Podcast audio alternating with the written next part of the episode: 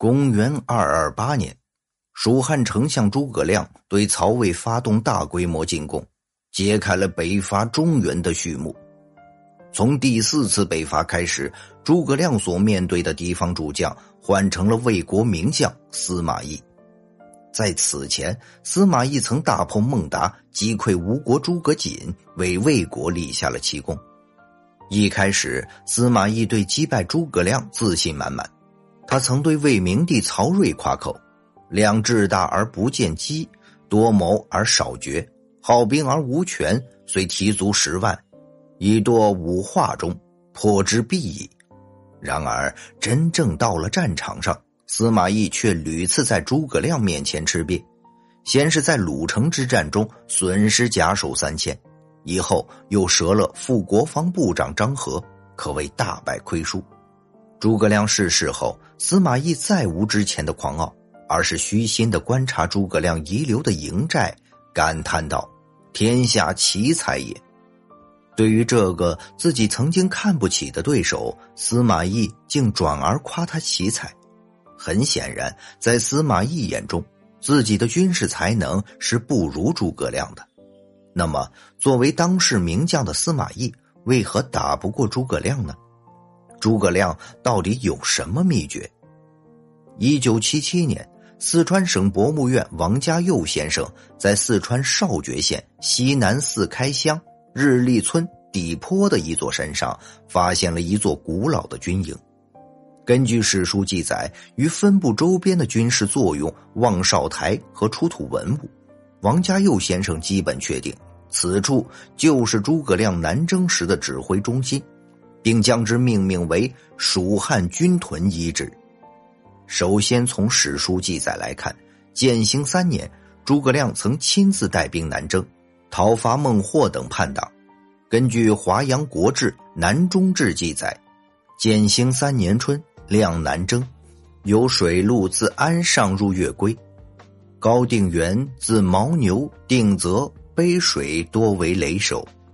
亮与四定元军众集合，并讨之，军背水。此处简明的指出，诸葛亮南征的进军路线是从水路自安上入月归，之后把部队驻扎在背水。根据学者方国玉先生考证，背水即今天昭觉县竹河乡一带，因为他们认定的背水县位置正处于亮南征。由水路自安上入月归的必经途中，符合文献《华阳国志》的记载。其次，从出土文物看，一九八六年，学者们在距军屯遗址东南三百米陡坡上发现了十七枚铜印。从印文“军甲司马”“军司马印”“军甲侯印”得知，这些铜印全部是军队所用的印章。关于这些军队印章的时代，我认为将十七枚印之时代定为三国蜀汉军印。除此之外，学者们还发现了一座汉室殿堂以及多个望哨台或烽火台。在这些军事建筑附近，还挖掘出大量铜铁剑簇、铜弩机残件、铁杵口沿等兵器零件。很显然，这处遗址并非临时性建筑。而是永久性的军营。从这座军营的结构来看，能很明显的看出诸葛亮的军事特色，那就是严谨、滴水不漏。从地理态势来看，诸葛亮对这座军营的选址并非心血来潮。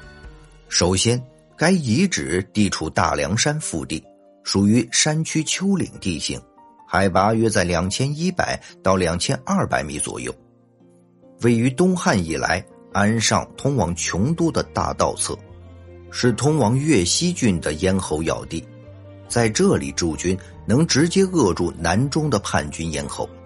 其次，在该遗址附近发现了两条道路，一条长约三百三十厘米，宽度在二百到二百五十厘米；一条长约八百七十厘米，宽度在一百二到一百八十厘米。道路直通庭院、望哨台。应该是互相间传递军事情报和及时通报敌情的快速通道。道路中间铺有石块，它可以承载相当体量的重物压力。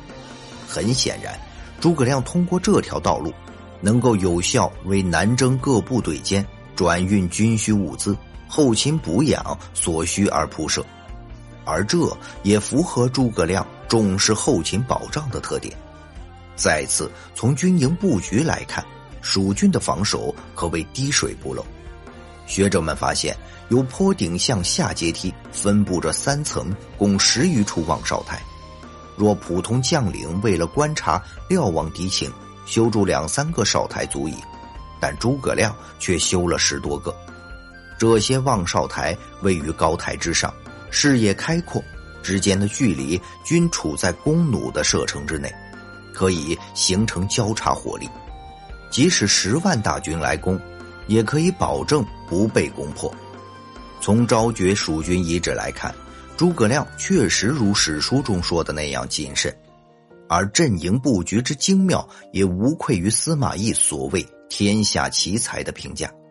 同时，根据史书记载，诸葛亮打仗讲究阵型，在他看来，只要阵营不乱，就可以立于不败之地；只要能保证不败，就能占据主动，最终找到胜机。